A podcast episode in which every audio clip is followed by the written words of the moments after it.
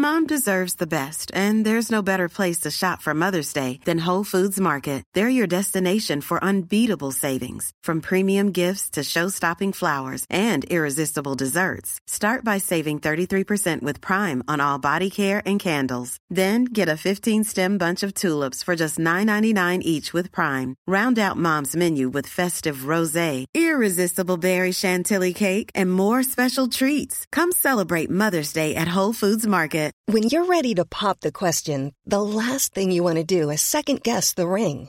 At Bluenile.com, you can design a one of a kind ring with the ease and convenience of shopping online. Choose your diamond and setting. When you find the one, you'll get it delivered right to your door. Go to Bluenile.com and use promo code LISTEN to get $50 off your purchase of $500 or more. That's code LISTEN at Bluenile.com for $50 off your purchase. Bluenile.com code LISTEN.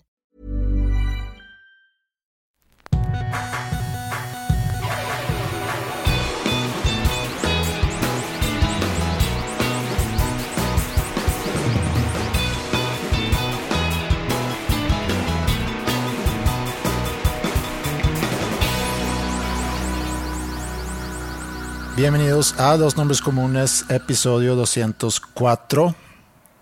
Llegaron noticias terminando el fin de semana sobre ti que me mandan o que me habían et- etiquetado, se dice, en Twitter. Algo, de, algo que sucedió, no sé en qué ciudad, eh, después de una tocada, supongo. No sé por qué varios medios hicieron noticia del tema. A lo mejor hay sequicia de noticias, pero Hay sequía de noticias. es sequía de noticias, sí, que no está pasando nada. Entonces los noticieros, periódicos van sobre cosas. Pero fueron, sí sabe de qué hablas, pero fueron como puro noticiero local, ¿no? Sí, digo, no sé, vi algunos medios que están a nivel nacional, pero a lo mejor la noticia salió nada más en su edición local.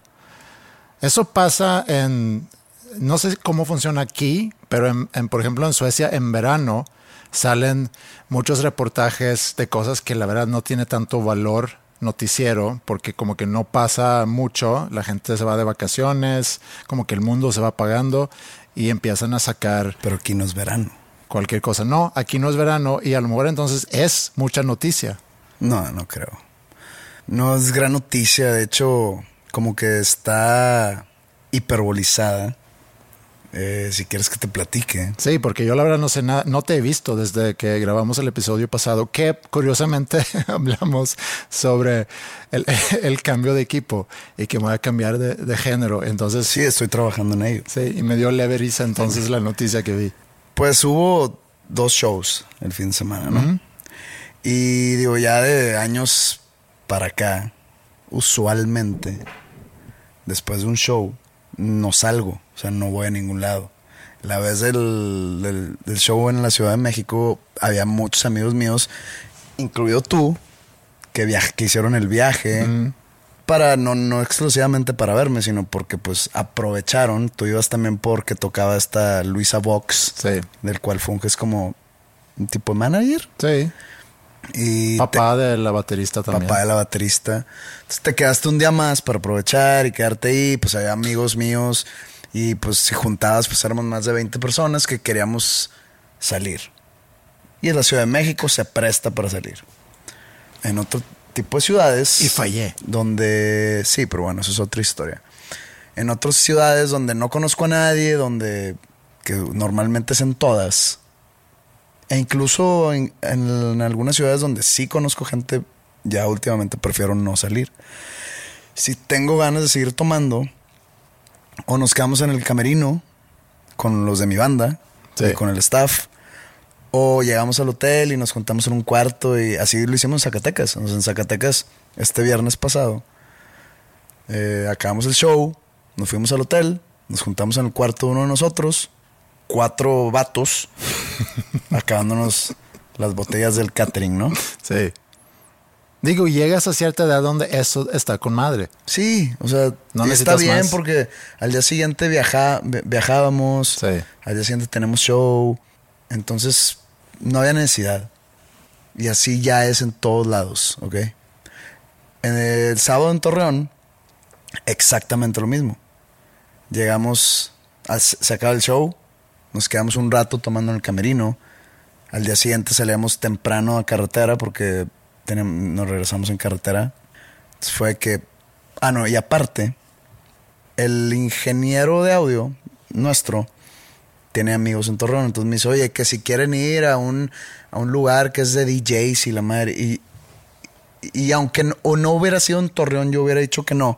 Pero en Torreón como que yo tengo un mal historial de salidas. Como que siempre que he salido en Torreón, siempre acabo un problemado.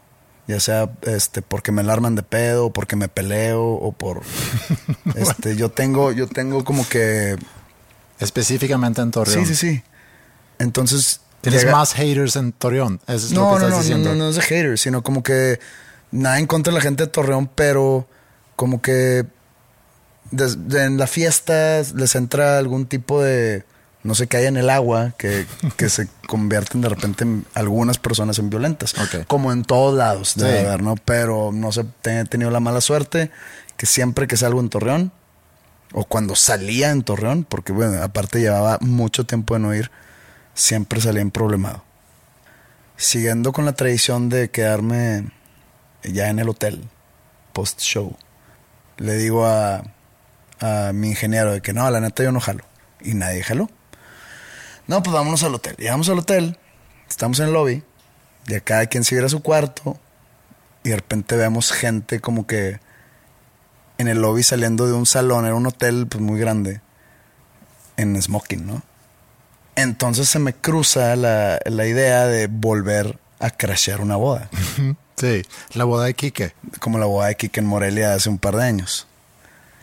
Entonces le digo ahí a, a- a los miembros, a algunos miembros de mi banda que, que, que si quieran seguirle, de que qué, crashamos o qué.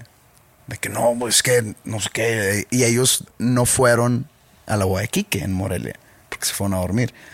De que no, es que qué pena, de que no pasa nada, güey. Si nos corren, pues nos corren. Sí, Pero es que ve cómo estamos vestidos. Y yo, otra vez, no pasa nada. Si nos corren, nos corren. sí.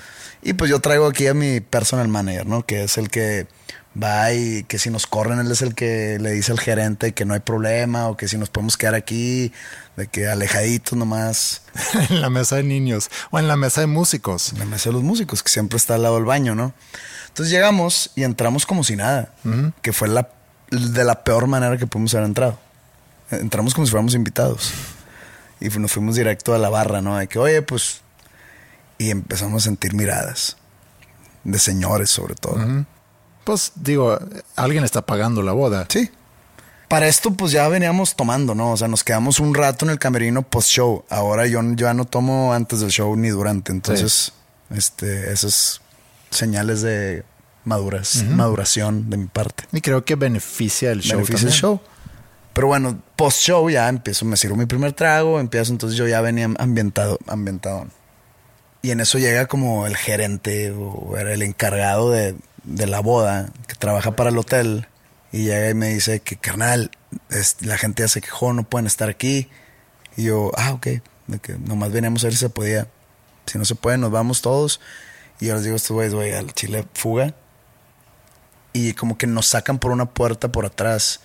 Y ahí nos para otra vez el güey y dicen, pero si quieren, le puedo decir al- a los novios quién eres.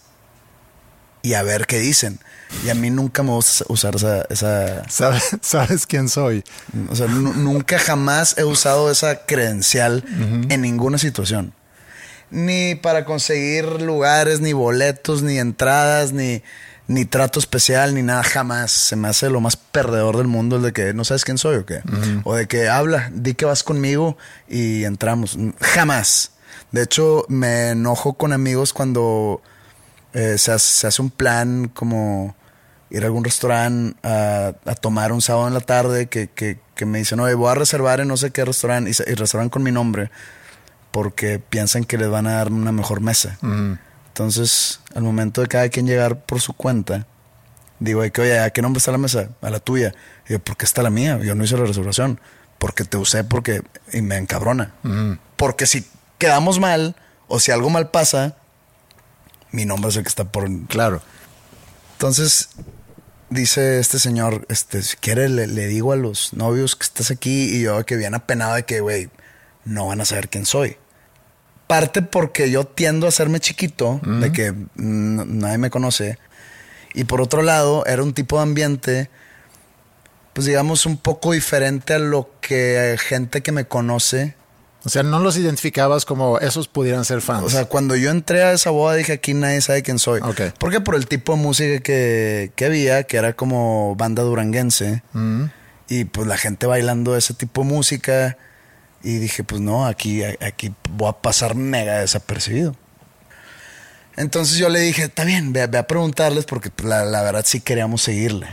Y pues en una boda con el tipo de música que sea, está más atractivo que en un cuarto, ¿no? Ah, claro. en, un cuarto de que cinco cabrones hablando de que pues estuvo bueno el show, pues no. Entonces dice el, el encargado de que espérenme aquí. Se va él y regresa a los tres minutos. Ahí vienen los novios, ahí vienen los novios. Y llegan los novios, eran dos chavitos que por su cara no podían, no podían creer que yo estuviera ahí. Ok. Así es que no, no, no puedo hacer ninguna cara porque esto no, es, no, tiene su versión en video, pero así de incredulidad. no, no, podían hablar de que. Y luego llega la mamá, no, era la hermana y la mamá de, no me acuerdo de cuál. Y empiezan y de que, a ver, mi hijo, foto conmigo, ya sabes, ¿no? La señora así muy touchy. ok. De que, oye, qué chulo mi hijo, y me agarraba la cara y la chica. y pues total, me empecé a tomar fotos y, y, ya pues, empiezo a hablar con los novios, ahí como que tras bambalinas, ¿no? Donde nos metieron ahí. Y, no, pues, ¿cómo se llaman? Eran Josué y Marisol o Marcela, no recuerdo y se veían bien chiquillos. Mm. Y dije, ¿cuántos tienen? No, pues 21. Y Órale. Sí, está chiquillo. De que pásenle, por favor, quieren una mesa, les ponemos una mesa. Yo, no, no, no, no, no. No quiero ninguna mesa. O sea, desde que entramos sentí miradas incómodas. No quiero incomodar. Nada más. Queremos estar aquí pues, mientras dure en unos 15, 20 minutos y ya nos vamos. No, no, no, no, no te vayas. Tal foto con los novios y ya entramos, nos ponen ahí el grupo que está tocando empieza de que Pepe, Pepe, madre. ¿No te, ¿No te da, no sé, algo eso? Ya, ¿O lo disfrutas? no, no, no, me caga, me caga la atención. Eh, pero ya estaba enfiestado, o sea, ya estaba entradón. ¿Y te paraste en la mesa o no? No, para nada. De hecho, me pasa mucho esto y ahorita te cuento otra anécdota. No sé si ya te conté la de San Miguel de Allende. No, ahora no, no, no la he contado. ¿Cuando la pelea? Sí, eso fue así. No, pero lo del karaoke. No. Ok. Y pues se empieza a acercar mucha gente a pedir foto. Y pues sí, pues vamos a... Pero a ver, ahí nada más quiero parar. Se acerca gente a pedir foto y digo, va a sonar gacha la pregunta, pero lo voy a hacer. Mucha, mucha gente no sabe quién era. ok, porque vieron a los demás tomándose fotos. muchas señoras se acercan a tomarse foto conmigo, diciendo, pues no sabemos quién eres, pero pues todo el mundo está tomando foto contigo. Oye, hablando de San Miguel Allende, voy a hacer un mini paréntesis. A mí me tocó, esto es pre dos nombres comunes, pre hábitat. Eh, o sea, no había nadie fuera de mi círculo de amigos que sabía quién era yo. Estaba yo en una boda en San Miguel de Allende hace muchos años.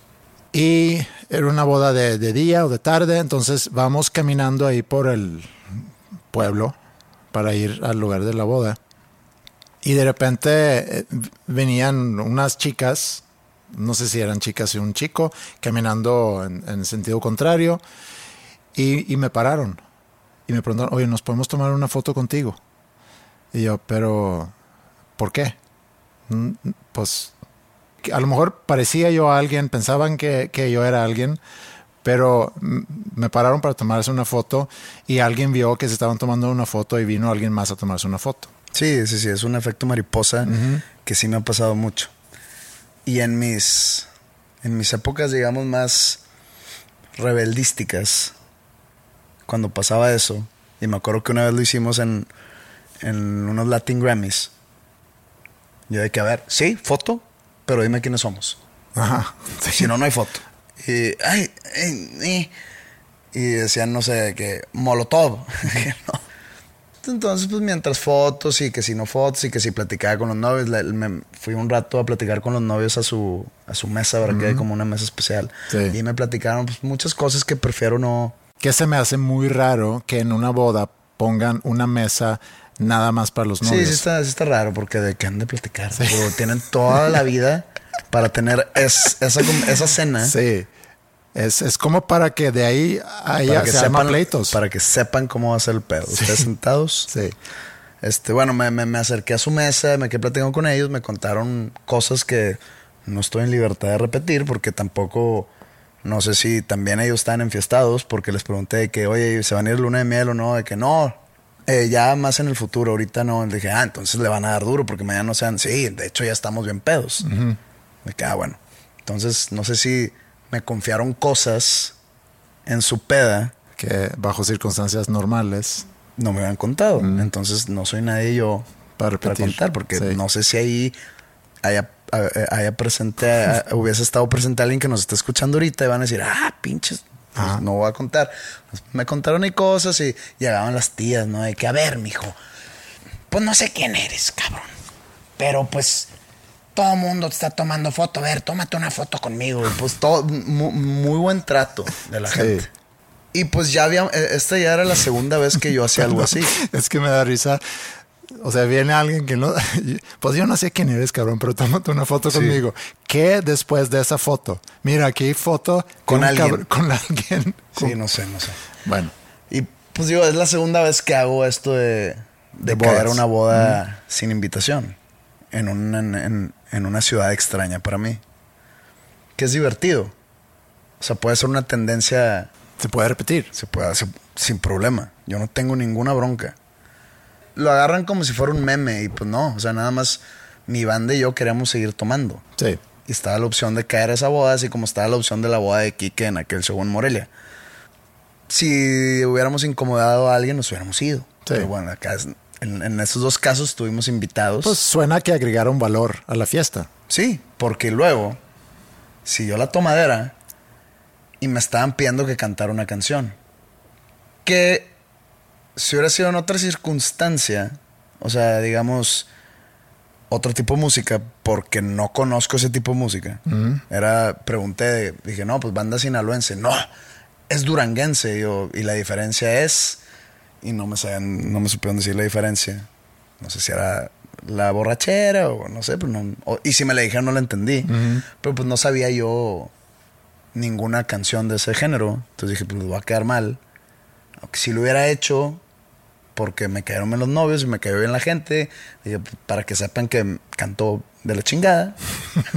Otra Entonces- vez, minimizando. Entonces, pues yo seguí ahí, ¿no? Y de repente, pues bueno, güey, pues de perdido ven a- al, al bai- al baile. Ajá. Y pues la neta, yo soy muy tímido en ese aspecto.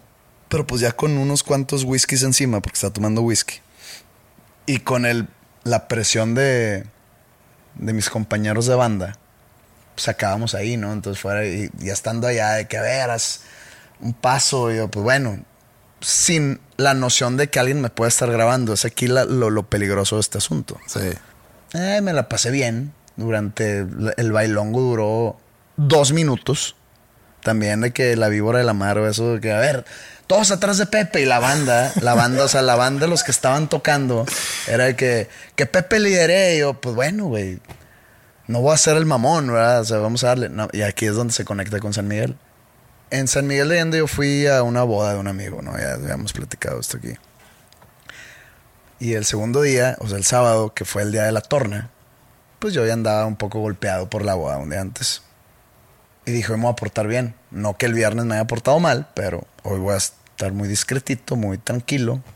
No es mucho mi estilo lo que vieron en esos videos que salieron en el periódico de Torreón, etcétera. No, no, no es mi, no es mi comportamiento normal. Era, como dije, el alcohol cruzado con, pues, quiero portarme bien con esta gente que me recibió bien. Pero entonces dije en San Miguel, hoy tranquilo. Entonces, cuando nos corren de la torna, por eso de las 9 de la noche, empezamos a buscar un lugar donde seguirle y encontramos como un karaoke bar que se llama El Quitapenas, es como una cantina, pero karaoke, que el dueño es un señor supuestamente que es muy famoso, pero pues yo que no me muevo en esos círculos, no, no, no sabía qué onda, pero pues bueno. Y pues llegamos, estaba solo, ¿no? El lugar. y mis amigos ya borrachos de que empiezan a cantar de que el triste de José José o no sé cuál de no sé quién o de Juan Gabriel y la madre. Y yo estaba pensando, no, no te vas a subir a cantar, güey. No hay manera. ¿Sobres, Pepe? No, no, no. Botella de Bacardí, dos, tres cubas. ¿Sobres, Pepe? Pues eh, acabé cantando de que Timbiriche, ¿no? Como- Uh. Súper de la chinga. Aparte estaba jodido la voz. Y pues así estuvo. Y dije, ¿qué pedo? Yo me iba a portar bien y no que eso es portarme mal, pero no quería hacer eso. Y por obra de Belcebú no había gente con celulares. Porque empezó a caer mucha gente porque empezamos a poner buen ambiente. Entonces nadie me tomó. Entonces no, no se hizo No salió de ahí. no salió de ahí. Sacarlo de lo de Torreón, se ve todo buena onda y pues, son puras cosas sanas, sanas dentro de lo que cabe. Pero qué peligroso, Sí. Qué peligroso que tú estar en tu pedo haciendo algo X y puede alguien estarte grabando todo el tiempo y salir en las noticias al día siguiente. Está muy cabrón. ¿Y no había ningún ciego en la boda?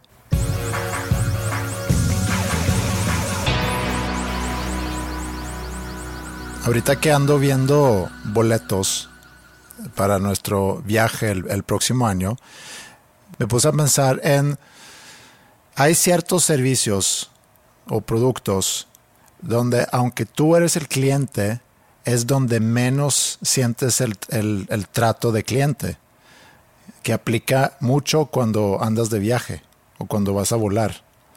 Porque tú puedes llegar a pagar una muy buena lana por ese boleto de avión. Digo, si vuelas de aquí a Europa, por ejemplo, pues estamos hablando de miles de pesos. Llegas al aeropuerto, te piden estar ahí a cierta hora antes, que de inicio puede llegar a ser incómodo. Tienes que ponerte en una fila. Eh, no hay alguien que necesariamente te va guiando diciendo por, por dónde ir, sino te formas en esa fila y tienes que esperar. Llegas al check-in y no es como que te dicen, bienvenido José Madero, qué placer poderte servir el día de hoy, Eh, a dónde te diriges, espero que tengas un buen viaje, si no es nada más te piden eh, identificación, El que te den ese trato no hace como que tu viaje más placentero. Es más al contrario, porque tal si estoy escuchando mis audífonos y para escuchar ese discurso falso tengo que ponerle pausa y quitarme un audífono. De Perdón. todas formas, los tienes que quitar cuando llegas porque te van a hacer algunas preguntas seguramente y tienes que... Digo, chance tú te ves sospechoso. A mí nunca me hacen preguntas de ningún índole. Cuando llegas al check-in... ¿no te ah, el hacen? check-in sí, pero Sí. ya cuando tú estás diciendo cuando estás En la cuando- fila. Cuando estás metiéndote al avión. Ah, no, no, no, no, no, no, me refiero al, al... O sea, llegas al aeropuerto, te pones en una fila, llegas al check-in... Ah, es que yo llego con pase a abordar. Ok, Hay maneras. hay maneras de viajar más cómodo, pero normalmente la gente común y corriente, los que no andamos verificados en redes sociales... La gente súper común y corriente puede llegar con pase a abordar. Sí, pero si vas a hacer un check-in de un equipaje, normalmente tienes que pasar... Nunca documentes. Ok, está bien. Pensé que eres viajero frecuente. No, no lo soy. que eres medio novato. Sí. La clave de todo este asunto, la clave para tener una buena vacación o un buen viaje es no documentar. Si documentas, vas a tener un viaje bien pinche. Cuando tú has viajado a Europa, No documento. tampoco documentas. No. O sea, no te llevas, te llevas un cambio. Dos calzones, dos jeans. Uso un calzón de un lado, lo volteo al día siguiente y así, y luego los lavo. Siento que en, en este pequeño segmento del podcast hay cosas que puedo aprender de ti.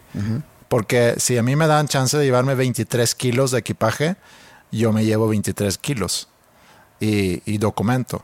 Iba a decir algo sexista, pero decidí no decirlo. Iba a decir como una mujer.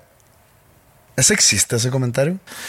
Eh, no, Porque es la verdad. La mujer, normalmente que nos vamos a McAllen de ida y vuelta, de que ir un sábado y nos regresamos el domingo, se lleva una maleta gigantesca. Es un hecho. como yo. Por eso, como mujer. Ajá. O a las mujeres, decirles, como Andreas. Exacto, como Andreas. ¿Quién chingados? No, van a decir, ah, ah, eh, el de San Miguel. sí. Ok. Entonces llegas ahí, pesas tu maleta, te hacen caras si estás levemente arriba de, de los 23 kilos que te permiten, bueno, ya por fin pasas, pasas por seguridad, tampoco un trato así muy amable. O sea, acuérdate que tú has pagado miles de pesos por utilizar el servicio tanto del aeropuerto Sí, en el impuesto. como del, como del vuelo.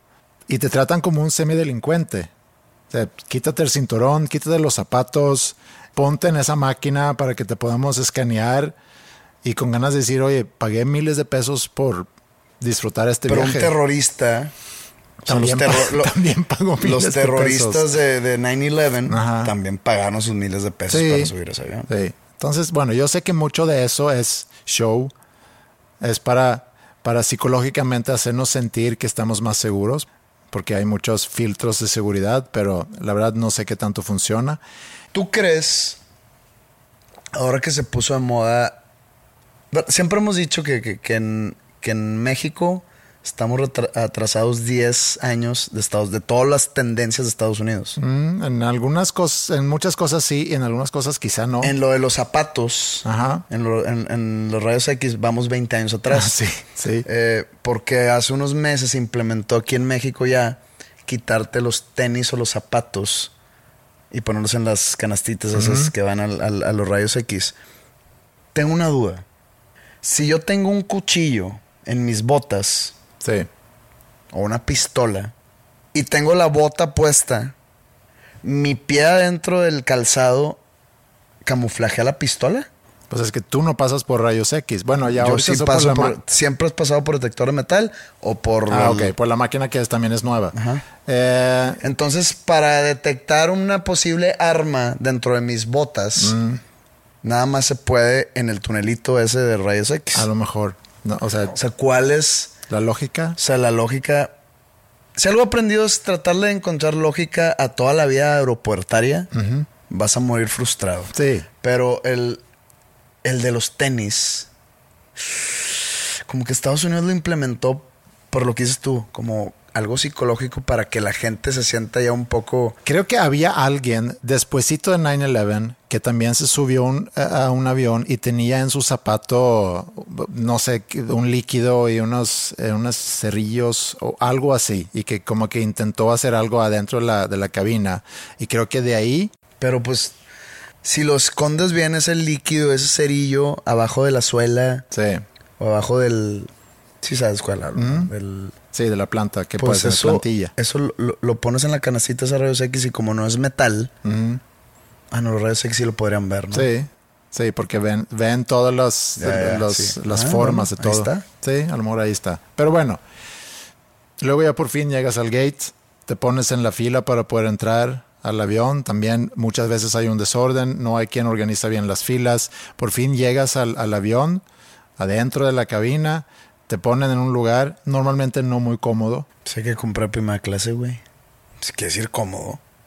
O sea, se sabe, ¿no? Comodidad te va a salir más caro.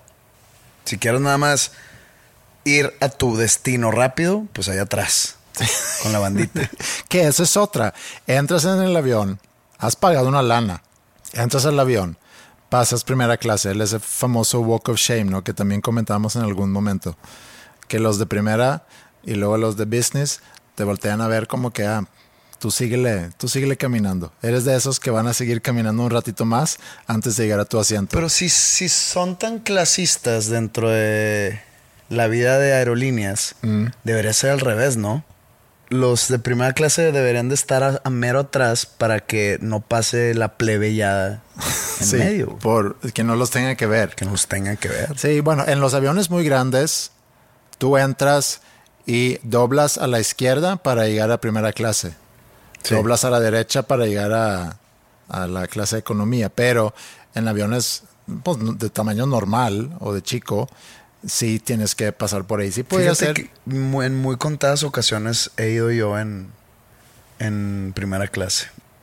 Por ejemplo, ahora que, que grabé varios videos durante el COVID, Mm, a la producción del video, que esto nunca hago, que, oye, sí, el- tus vuelos para viajar al DF a grabarlo, este, sí, pues tal día, tal hora, pero pídeme business, ¿no?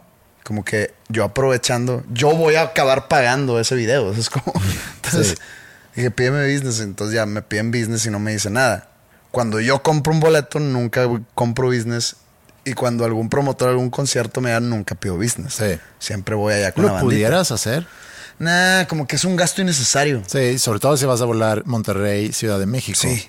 Eh, O- digo, si vas a volar, Tijuana, Mérida, pues podría valer la pena. sí, o Monterrey, Estocolmo. Eh, vas al avión, te sientes en tu lugar y luego, luego también cierran las cortinas, ¿no? Para que tú no puedas ver a los que están sentados. Tú no puedes respirar el mismo aire que esta gente. Ajá. O sea, sí hay mucho clasismo. Y otra vez, tú has pagado Oye, y si. una y- buena lana. ¿Tú has tratado de usar el baño de primera clase? Sí. Y, Habiendo baño atrás Ajá. y te dejan. Pues a veces porque no se dan cuenta, pero también me ha tocado el que el baño de ustedes, de ustedes, está ahí atrás. Y no hay papel, ojete. Sí. Entonces, regrésate.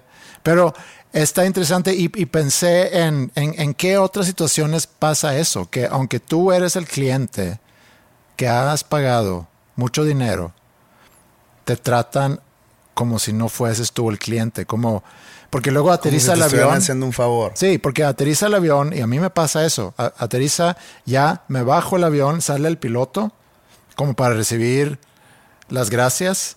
Digo, también te dicen gracias por viajar con nosotros, pero es más bien el piloto sale para que tú al pasar el piloto, oye, muchas gracias, me salvaste la vida. No me morí. No me morí. No me morí hoy. Sí, entonces salgo inclusive dándole gracias.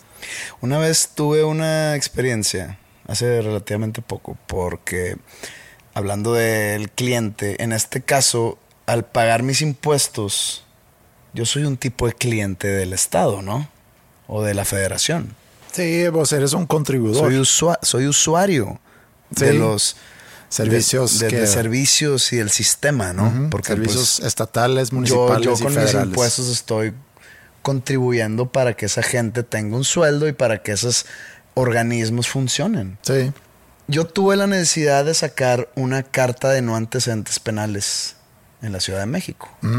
Antes se podía estatalmente Sí. y alguna vez fui aquí en, en la ciudad de Monterrey, ya no se puede. Entonces ahora necesitaba sacar esa carta sí o sí para decirle a alguien que nunca he sido eh, condenado o nunca he sido sentenciado a alguna condena criminal penal. Que es común en las contrataciones. No sé si eso fue cuando te, te iban a contratar para algún show. No, no, era para otro proceso. Pues tuve que hacer una cita. Mm. Creo yo que es la Secretaría de Seguridad de, en la Ciudad de México.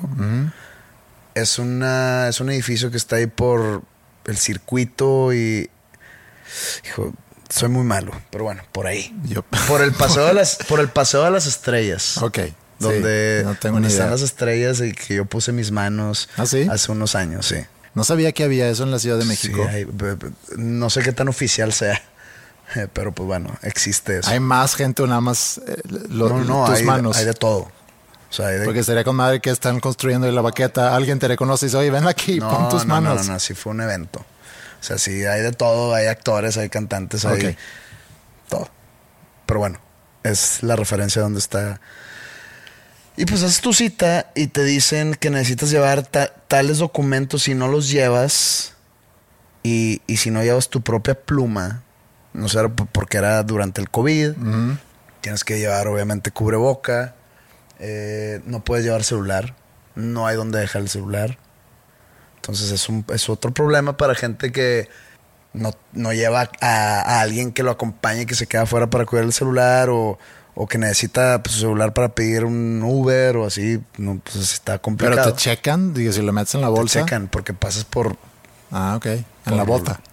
Pues, la metes en la al bota. menos en la bota. No, porque es un detector de metal. Ok. Y ahí sí te Así la clientela. te dan trato de... O sea, tú estás yendo por una carta de no antecedentes penales. Tú estás confiando en que no tienes Sí. Una condena detrás. Habrá quien se mete ahí, dama, así, a ver Y si. que le digan, oye señor, no te puedo dar la carta porque pues sí tienes antecedentes penales. Yo creo que no te echas la hueva si sí tienes algún antecedente Sí. penal. Te tratan como un criminal. No, no, no, es como un prisionero. Pegado a la pared, señor. Sin hablar y le chingue así. Lo- Los, los soldados que están ahí como que guardando el orden y la logística de movimiento de las personas te, te, te tratan mal. Pero a ver, aquí una... De que, a ver, cabrón, yo no he hecho nada, vine a que me des una carta. Si hubiera tenido la posibilidad de hacerlo desde mi casa, no estaría aquí molestándote, güey. Nomás no me grites. Pero no es el lugar donde menos probabilidad de problemas hay, porque utilizando tu lógica, en, en- buscando la lógica en las cosas, si es un lugar donde tú vas para comprobar que tú no tienes antecedentes penales, No, es que no vas a comprobar, vas a pedir una carta para Sí. que tú compruebes en otro lado que no tienes Ah, antecedentes sí, sí, penales. sí. Pero ahí es donde, donde te dicen, sí, efectivamente, señor Madero, usted no tiene antecedentes penales. O sea, usted es una persona recta, Recta. honesta, law abiding, etc. Entonces, todos los demás que vienen ahí probablemente son así. Entonces, Por eso no es un lugar donde menos deberían de preocuparse. Es, es lo irónico. Porque si tú estás ahí, es porque sabes que no eres y al tú saber que no eres, simplemente no eres. Entonces Sí. te tratan como si lo fueses. Y si sí lo fueses, No- no no, irías porque te la van a negar. Claro. Entonces es como todo es una bola de ironía. Ajá. Recibes el trato merecedero de alguien que no estaría haciendo esa fila, güey. Debería ser al revés. Señor, usted que nunca ha sido condenado a ninguna sentencia o, Bienvenido. senten- o sentenciado a ninguna condena, bienvenido. ¿Qué, qué, qué le ofrezco? Un jugo de naranja, un panquecito. No, en, en el, en el DF dicen, en vez de panecito, dicen un pancito. Un pancito. Un pancito. pancito. No, es parado. Oiga, es que llevo muchos, mucho tiempo para parado, cabrón. Y fíjate que tuve la mala suerte de yo ser de los primeros. Y le empezaron a hablar a todos los demás. De repente pasaron 20, 30 minutos y no decían mi nombre. Y dije, madre, ya me encontraron algo que yo no, yo no estoy enterado. Este, nunca he estado en un juicio, ¿verdad? Y en eso alguien de ahí, no, no soldados, sino alguien de los trabajadores de ahí de, de la secretaría, se da cuenta que yo llevaba ahí mucho tiempo y que, oye, ¿tú qué pedo? Y que pues me saltaron. Este, Me asaltaron. no, me saltaron. ese güey no tenía antecedentes, ahora sí. me saltaron. Sí. Y pues aquí estoy esperando pacíficamente, ¿verdad? No le quiero armarla de pedo porque pues tienen muchas balas esos soldados. Me dicen, a ver, no me preguntó mi nombre. Se va el güey y regresa. Ahí viene, ahí viene, ahí viene. Y yo por dentro, como chingado, ¿sabes cómo me llamo? De repente, Madero, José, y me paro. Y ya de que firma aquí, y aquí está tu carta. Y el güey, de que te pedimos una disculpa. Súper amable el vato cuando es el, el último lugar donde pensé que me iban a pedir una disculpa. O sea, me- no, no me pidieron una disculpa por el maltrato generalizado, sino porque me estuvieron esperando por culpa del sistema. Y me fui. Me fui yo de que de mi parte están disculpados todos, hasta los soldados por el, por el trato que le dan a sus clientes. Y me fui con mi carta de no antecedentes penales. O sea, te abren puertas en bodas, en aeropuertos y con autoridades federales.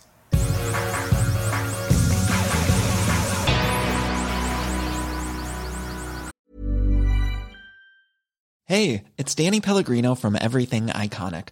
Ready to upgrade your style game without blowing your budget? Check out Quince. They've got all the good stuff shirts and polos, activewear, and fine leather goods, all at 50 to 80% less than other high end brands. And the best part? They're all about safe, ethical, and responsible manufacturing. Get that luxury vibe without the luxury price tag. Hit up quince.com slash upgrade for free shipping and 365 day returns on your next order. That's quince.com slash upgrade. If you thought the only way to get a more defined jawline with natural looking results was through surgery, think again. Juvederm Volux XC is a non surgical injectable gel filler that improves moderate to severe loss of jawline definition and can help you achieve natural looking results with little downtime. Even better, this improved definition lasts up to one year with optimal treatment. No maintenance required. Improve jawline definition for a smooth, sculpted look with Juvederm Volux XC. For important safety information and to find a licensed specialist, visit juvederm.com. That's J U V E D E R M.com. Not for people with severe allergic reactions, allergies to lidocaine, or the proteins used in Juvederm. Common side effects include injection site redness, swelling, pain, tenderness, firmness, lumps, bumps, bruising, discoloration, or itching. There's a risk of unintentional injection into a blood vessel, which can cause vision abnormalities, blindness, stroke, temporary scabs, or scarring. Talk to a licensed specialist to find out if it's right for you. El otro día vi, no sé si era en Instagram o en Twitter, pero sí ubicas a Jonah Hill, el actor. Sí. El, el tema aquí era que mucha gente, no sé si él había posteado alguna foto y que le habían comentado, o si fuera de redes sociales le habían comentado, no sé exactamente cómo estuvo, probablemente era dentro de redes sociales, pero comentaban mucho sobre su físico. Porque es una persona que ha eh, estado muy gordo y luego ya enflacó y luego como que engordó, engordó otra vez. La verdad no sé en qué anda ahorita, mm, tampoco me importa. Es un buen actor, me da risa, ha tenido buenos desempeños en las películas que yo he visto con él. Entonces su físico es, no es algo en lo cual pienso, pero había recibido muchos comentarios y él contestó diciendo que que no está padre, digo, voy a parafrasear un poco, pero no está padre recibir tantos comentarios sobre mi físico porque, digo, yo estoy consciente que a lo mejor puedo estar batallando con mi peso y no es algo que a diario tengo que estar escuchando porque no me sirve, no me ayuda. Eh, de todas formas, gracias por, por ver mis películas. O sea, algo muy buena onda, muy amable, pero también diciendo a la gente que no está padre que, que andan comentando. Y me acordé, eso fue hace muchísimos años, me acordé una situación después de un partido de hockey. Yo jugaba hockey sobre hielo, ¿no? Cuando era chiquito o joven. Y me acuerdo haber estado sentado Yo en el también jugué alguna vez hockey sobre ella. Sí, Me rompí la nariz. ok. Me rompieron la nariz. No tenías la protección. No, porque era botanero. Ok, En Lake Koshkonong, Edgerton, Wisconsin. ya. Sí, güey. Me dieron en la super madre. No sé si, si, si alcanza a ver mi nariz de perfil. En la parte de arriba tiene como que un. Tiene como que un bordo. Y se nota más si, si, si me tocas, pero no me vas a tocar mi nariz. Y nunca se me quitó. O sea, aunque tengo buena nariz, yo me considero buena nariz. Ajá. Tengo ese, esa falla. Ok. Pues, Que nunca se me operó, nada más me la acomodaron. Y de que, que se te cure sola. Bueno, pero después de un partido estamos ya como que cambiándonos después del partido. Ah, Me había quitado, eh, pues tenía todavía mis, shorts puestos y entra un papá al vestidor. Tenía yo a lo mejor 12, 13 años. Y voltea y me ve y dice, oye Andreas, ya te tienes que poner a, a dieta. O sea, no puedes, no puedes seguir así. Y lo dijo como lo haya dicho, o sea, con la intención que haya sido, pero a mí sí me... Yo no dije nada, pero, pero me quedé con ese comentario que un papá, o sea, un señor que en aquel entonces era más joven de lo que yo soy ahorita, que entra y sin pensar mucho se voltea a un chavo de 12, 13 años para hacer ese tipo de, comentarios, que a lo mejor en su momento, cuando yo tenía esa edad, pues eran los comentarios que a lo mejor se decían. Ahorita creo que hay más conciencia de hay que cuidar un poco lo que decimos a otras personas. Y a mí se me quedó mucho y, creo que tiene mucho que ver con lo que después se desarrolla en la imagen que tú tienes de tu propio cuerpo. Puede ser por un comentario así o por varios comentarios así, relacionándolo con, con lo que escribió Jonah Hill. Y muchos años después estuvimos de vacaciones en Suecia.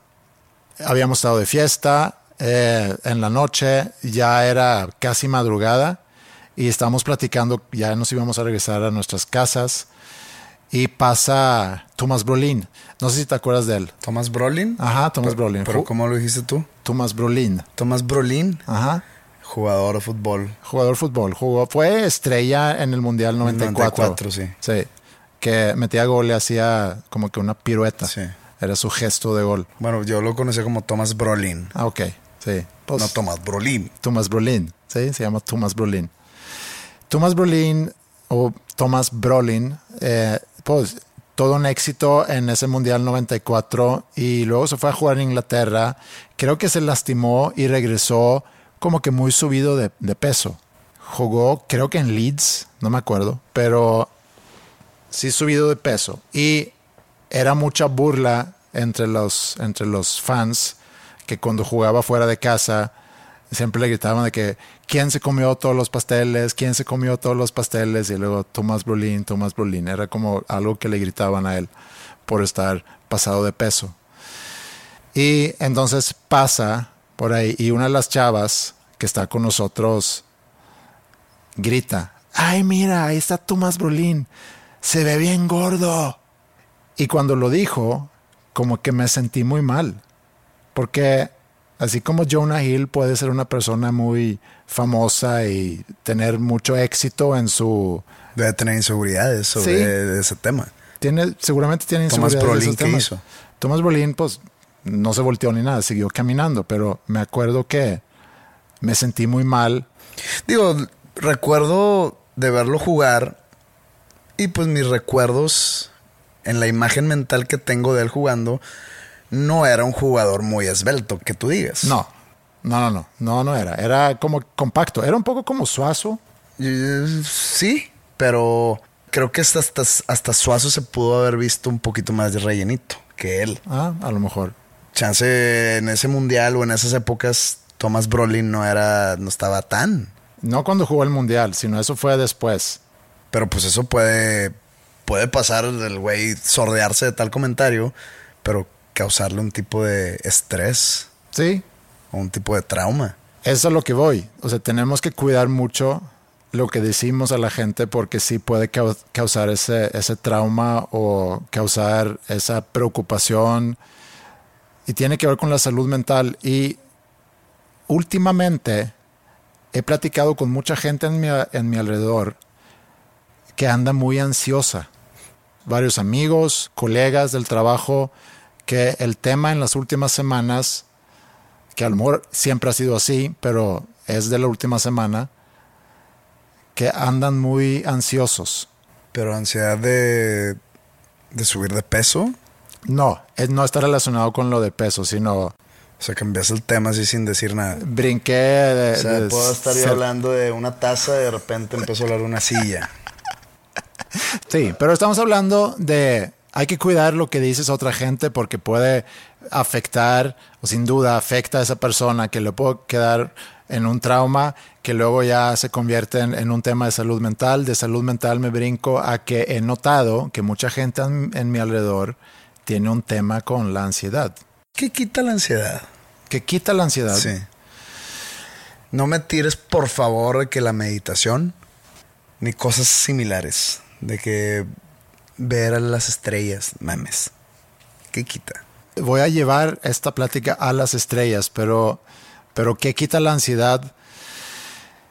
Malamente, malamente y muy malamente, y no lo Que digo no es el ribotril tampoco. El, el alcohol puede quitar la ansiedad, pero también lo puede acelerar. Pero la ansiedad, algo que lo quita es cuando logras apagar un poco tu proceso de pensamiento.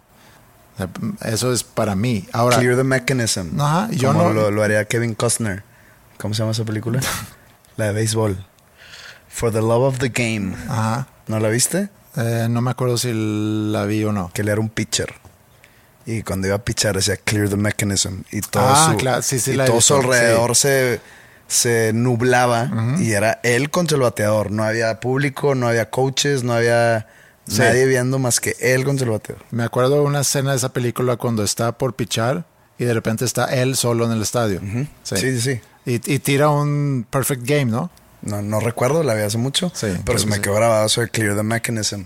Y quisiera yo tirar un Clear the Mechanism Mm, a mí mismo. a mí mismo, pero no se puede. Si yo tuviese la respuesta a, a qué es lo que quita la ansiedad, pues quizás no estaría yo aquí grabando podcast. O a lo mejor sería lo único porque ya me hubiera hecho millonario curando gente de ansiedad. Porque, regresando a lo que dije, noto a mucha gente con, con sus temas de, de ¿Me ansiedad. cobrarías? te pudiera cobrar. Ah, sí. Sí, no, creo que sí te pasaría el, el tip hacia el costo. Pero creo que no hay algo que lo, que lo apaga, no creo que hay algo que lo quita. Y ahorita que mencionaste las estrellas, algo que me llama la atención y, quisiera rebotarlo contigo es, nosotros estamos tratando, no, no tú, ni tú ni yo, pero hay gente que está tratando de explicar y entender el universo. Y el universo, nada más para ponerlo un poco en, en perspectiva, porque anoté algunas cosas sobre el universo y pensando en lo insignificativos que somos nosotros como, como seres en este enorme universo. Sí, eso de que el universo está conspirando en mi contra. Güey, el universo, uno, no tiene conciencia, dos, si tuviese, no te tendría presente. Sí, le- no, no- le- no- no sabría que existes. Le vale madre. Le súper vale madre. El diámetro de la Tierra mide 12 mil kilómetros, nada más como una referencia. No es tanto, ¿eh?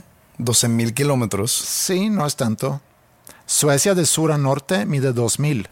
Pero es para ponerlo en perspectiva. El sistema solar, 4.500 millones de kilómetros. O sea, ahí estamos hablando de... ¿Y quién, ¿Y quién fue a medir el sistema solar? pues, vamos a dejar eso afuera. No sé, alguien que piensa mucho en eso.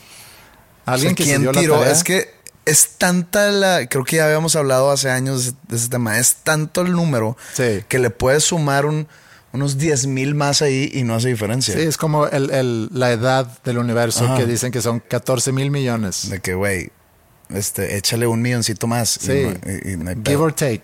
Sí. Eh, Échale mil millones más y no hay pedo. La Vía Láctea, que es la galaxia en el cual está nuestro sistema solar, mide 500 billones de kilómetros. O sea, 50 años luz.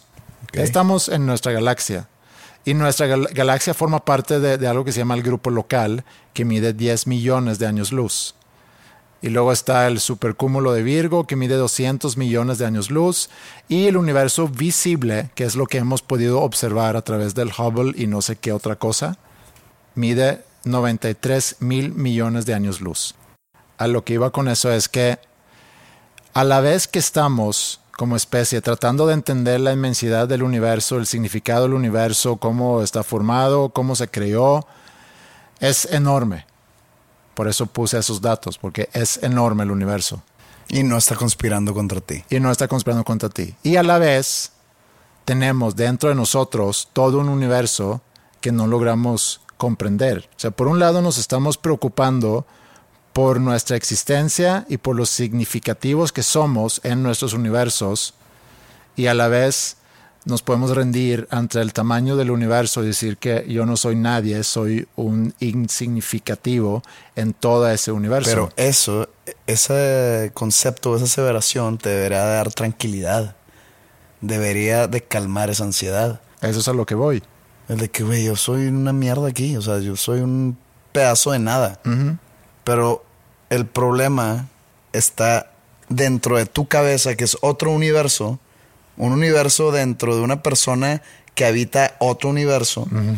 Y ese mini universo que tienes adentro en tu cabeza que mide, no mide 12.500 kilómetros de diámetro, mide 20 centímetros de diámetro, te causa unos pedos ¿Sí? que es la ansiedad. Entonces, no está ayudando esto que me estás diciendo. La otra cosa que pensé es, porque lo platiqué con, con un amigo el otro día, hablamos sobre ese tema y me decía, ¿tú has ido a, algún tipo de terapia? Dije, sí, fui hace muchos años, pero no fue psicoanálisis, sino fue más bien sobre cognitivo del comportamiento, porque tenía algo identificado qué es lo que me causa- causaba problemas, quería alguien que me pudiera ayudar nada más a ordenar un poco mis pensamientos, era eso. No quería, y no porque no creo que sea bueno, pero lo que le decía es, no quiero ir a un psicoanálisis para quizá abrir puertas que luego no voy a poder cerrar, porque no me siento lo suficiente disfuncional o roto para ir a arreglar algo que, que no sé si está roto o si está disfuncional. Es como decir, prefiero la ignorancia que enterarme de cosas que luego ya tengo que tratar esos asuntos. Que a lo mejor es, es mal de mi parte. Es como ir al doctor por una gripa y te dicen, ah, cabrón, Ahí vi un tumor. tienes cáncer. sí, por eso sí, prefiero no, no ir. Ahora, creo que sí puede ayudar, sin duda puede ayudar, pero sí tengo esa reservación que no me gustaría ir y darme cuenta de traumas que a lo mejor no se están manifestando en mí. A mí me da flojera regresar a terapia. Primero porque mi terapeuta de los últimos años ya no vive aquí, ¿verdad? Entonces, eh, creo que da terapia vía Zoom. Y no es lo tuyo. O vía Skype. Y no, no, o sea, no que no sea lo mío. Puedo tener una junta vía Zoom sin problemas. De hecho, hoy en la mañana tuve una.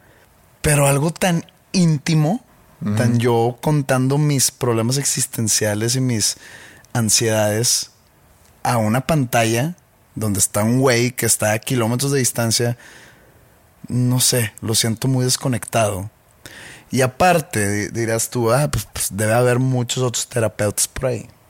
Digo yo, la búsqueda es algo difícil. Es como, por ejemplo, y ya lo hicimos en alguna vez en este podcast, hace muchos episodios, lo de el fast dating, güey. Ajá, sí, speed dating. Speed dating. Sí, sí. Que hace cuenta que, que- que, pues, yo, yo solamente lo he visto en películas o en series, donde vas y te sientas y, y- y se te pone una morra enfrente y empiezan a como que a tener una conversación rápida y dices, Ajá. no, la que sigue. Sí. Y así te vas hasta que encuentras a una que hiciste un clic, una conexión y ya, ah, ok, oye, pues vamos a, a cenar, vamos a continuar esto. Pero acá, en la cuestión de terapeuta, tienes que hacer eso, pero pagado. Ah, sí. O sea, no hay como que una... Y no, lo, no, no, no viene de, de, de- cierta codicia o de, de ningún tipo de codo de mi parte.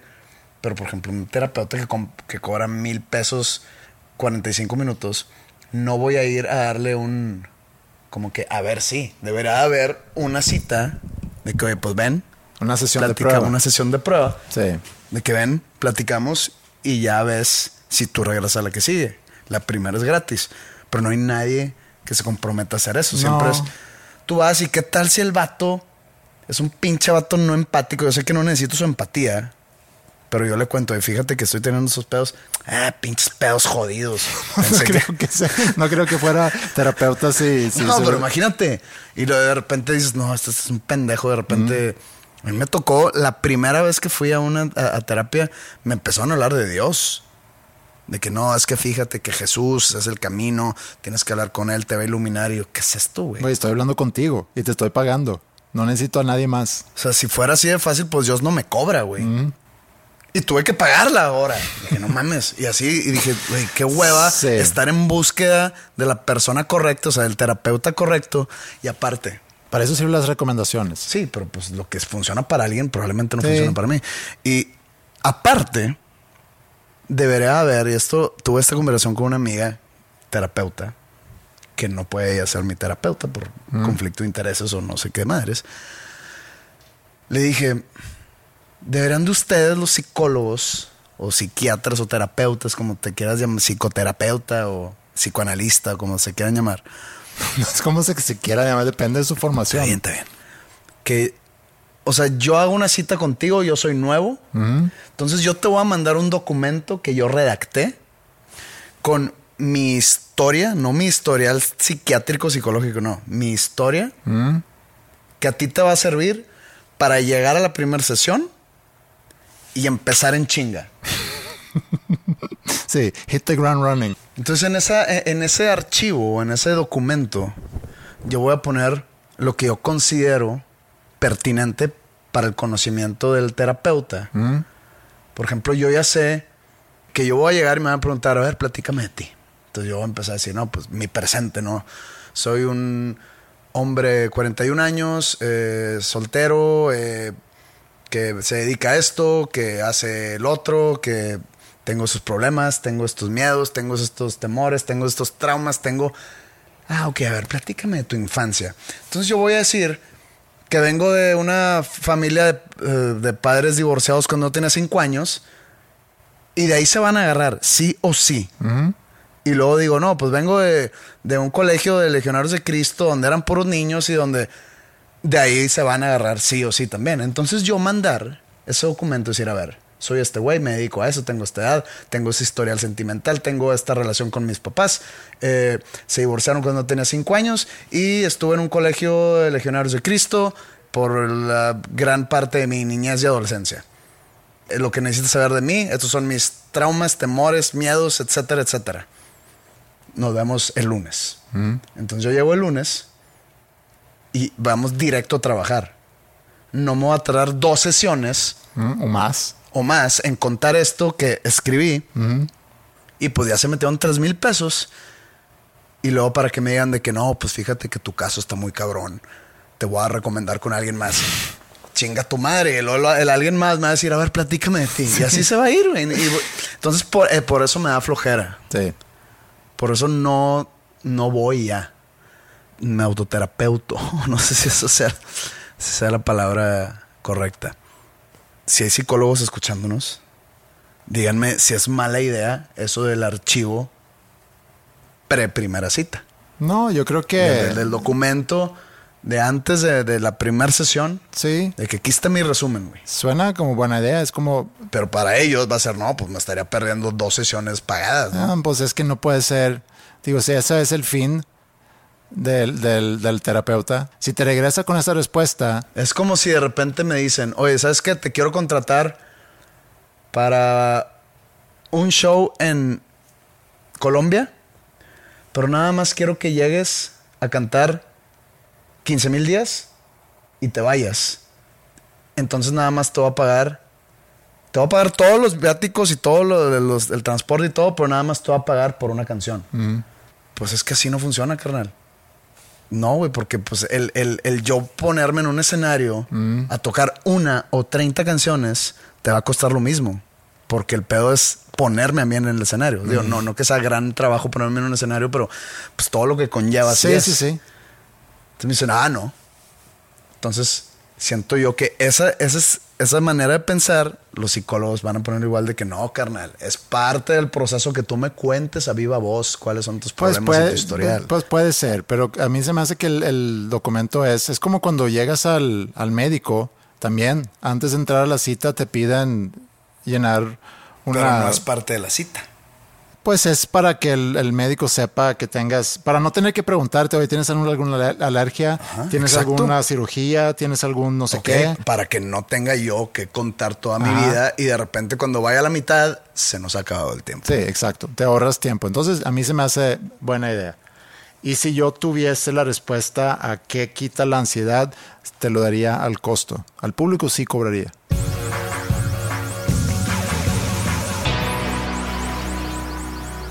Como sabes, Flippy anda ahorita produciendo a, a muchas bandas. Digo, ocupa mucho de su tiempo en, en producir. Flippy es productor también de, del disco que estamos por...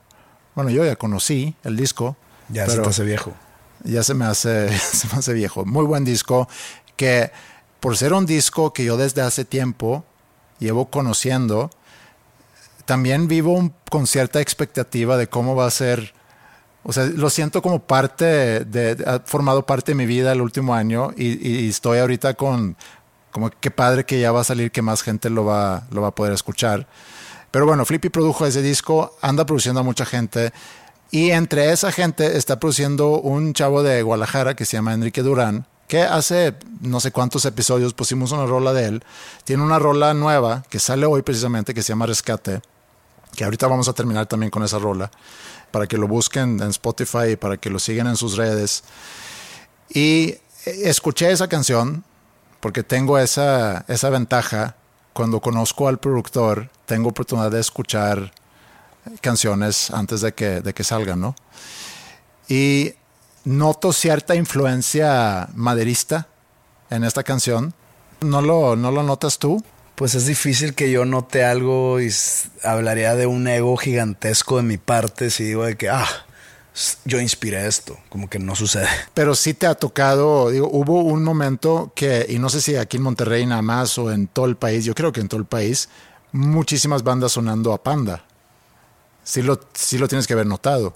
Pero pues, digo, no éramos nosotros el dueño del género. No, pero como pasa también en el grunge, cuando empiezan a salir esas bandas de Seattle. Pero las bandas de grunge eran muy diferentes entre cada una de ellas. Sí, también. Porque unas venían del punk, otras del metal, otras del blues. Y también pasa otra cosa, que no es que estas otras bandas no existían. O sea, no es como que las bandas sonando a Panda, digo, aunque no dudo que muchas bandas hayan formado tocando esa música inspirada en, en Panda, pero existían otras bandas seguramente tocando ese, ese género. Y cuando una banda tiene mucho éxito en un género, las disqueras voltean a ver quién más anda sonando así, porque... Sí, sí, sí. Digo, eso, eso sucede antes, ahorita creo que ahorita ya no. no, ahorita ya no.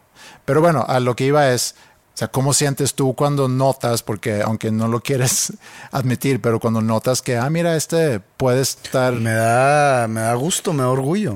No me da celo, no me da mal pedo. Sí, debe ser un piropo. Sí, sí, sí, claro. Lo tomo como un, como algo bueno, como que, ok, estoy inspirando gente. Sí. Estamos hablando de, un- de un- de- de algo hipotético, ¿no? Sí, porque... O sea, pues, diría, pues, qué padre que estoy inspirando gente a hacer música o a hacer algo. Sí. Y digo, no sé si ese es el caso de este, porque he escuchado la canción. Probablemente este güey va a decir que yo ni conozco a ese cabrón. ¿Quién es José Madero? Sí. Sí, pero eh, está muy padre la canción. Yo, yo digo, escuché la canción y pensé en eso. Tampoco lo platiqué con Flippy, pero está padre la canción. Vamos a terminar con Enrique Durán. Rescate se llama la canción y ya está disponible en plataformas para que, que le vayan a buscar ahí. Darle un follow. Darle un follow también a Dos Nombres Comunes en Spotify. He entendido que ayuda. Y pueden darle follow también a José Madero, que ya cruzaste un millón de escuchas mensuales. Eh, cuando crucemos el millón de followers, lo platicamos. Lo platicamos, sí. Los el followers. millón de monthly listeners o de escuchas mensuales es muy circunstancial. Sí. No es ningún tipo de reflejo de, de lo que está sucediendo en mi No, en, en, en Spotify es mejor tener muchos followers. Pero, pero nadie ve los followers. No. Además, no sé ni cuántos followers tengo. Podría saber, pero me tendré que meter a mi Spotify for Artists. Pero así en el celular ni dice cuántos followers tiene cada artista. Entonces, los números de redes sociales. Sí. Y los que preguntan de repente por canciones que ponemos aquí, también hay un playlist que se llama Dos Nombres Comunes. ¿Sigue vivo ese playlist? Sí, sigue vivo. Ahí se va agregando una canción por semana. Digo, es un crecimiento lento, pero seguro. Hay mucha, mucha música muy buena ahí. Entonces, si te interesa saber, porque de repente llegan preguntas a alguien que a lo mejor anda en el episodio 83, pregunta de que, oye, ¿cuál, ¿cómo se llama la canción que termina el episodio 83? Eh, no me acuerdo, pero ahí está el playlist. Pueden entrar ahí y buscar entre las, no sé, ciento y feria canciones que están ahí. Y nosotros regresamos nuevamente en la próxima semana. Muchas gracias por acompañarnos. Se nos ha acabado el tiempo, Andrés. Nos vemos la siguiente sesión.